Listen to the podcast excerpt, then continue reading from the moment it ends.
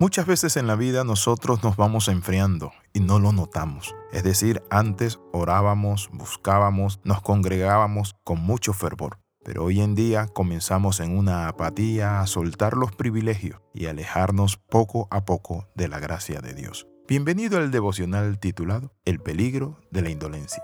En el libro de Jeremías capítulo 48 versículo 10 dice, Maldito el que hiciera indolentemente la obra de Jehová. Cuando hablamos de la maldición de hacer indolentemente la obra de Jehová, es que nosotros perdemos la pasión, el entusiasmo, perdemos las expectativas y simplemente podemos servir a Dios mecánicamente. Por eso el Señor le dijo al profeta, este pueblo de labios me honra, pero su corazón está lejos de mí.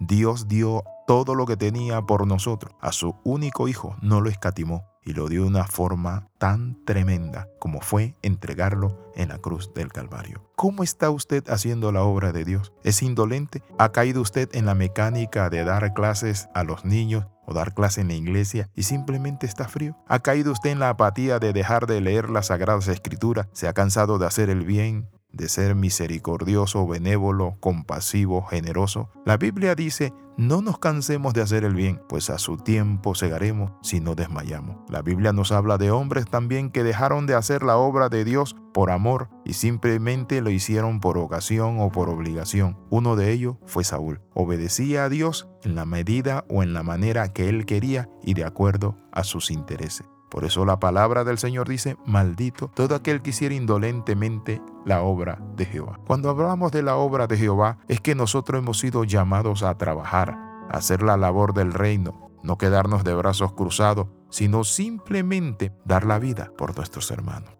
Dice la Biblia que no hay mayor amor que este que uno dé su vida por sus amigos. Jesús llevó la cruz del Calvario con pasión. Él entregó su vida por todos nosotros y no lo hizo diciendo, Padre, mira Señor, es que no quiero morir. El mismo allí en el huerto de Hexemaní dijo, Padre, si es posible pasa de mí esta copa, pero no se haga como yo quiero, sino hágase tu voluntad. ¿Está usted haciendo la obra de Dios indolentemente? La Biblia nos muestra a nosotros que la condición de la maldición consta en esto, en hacer la obra del Señor indolentemente.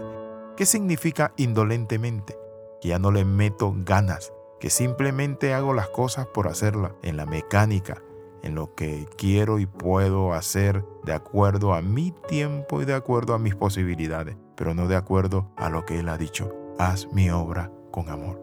Dios es amor y Él quiere que todo lo que nosotros hagamos lo hagamos en amor. Él quiere que nosotros demos nuestra vida si es posible por su obra, pero también Él quiere que todo lo que nosotros presentemos delante de Él sea un acto de amor y de obediencia.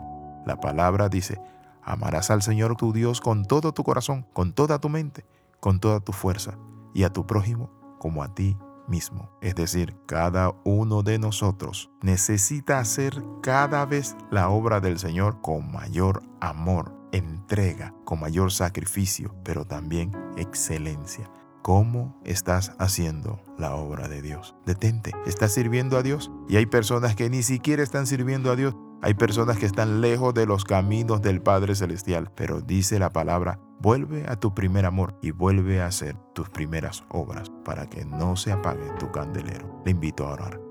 Padre, en el nombre de Jesús en esta hora, te entrego mi corazón, Señor Padre Santo. Reconozco que me he enfriado, reconozco que me he alejado y simplemente estoy haciendo en la mecánica, Padre Santo, de mi fuerza, la obra tuya. Pero tú me invitas que no solo te sirva con mi fuerza, sino también con todo mi corazón.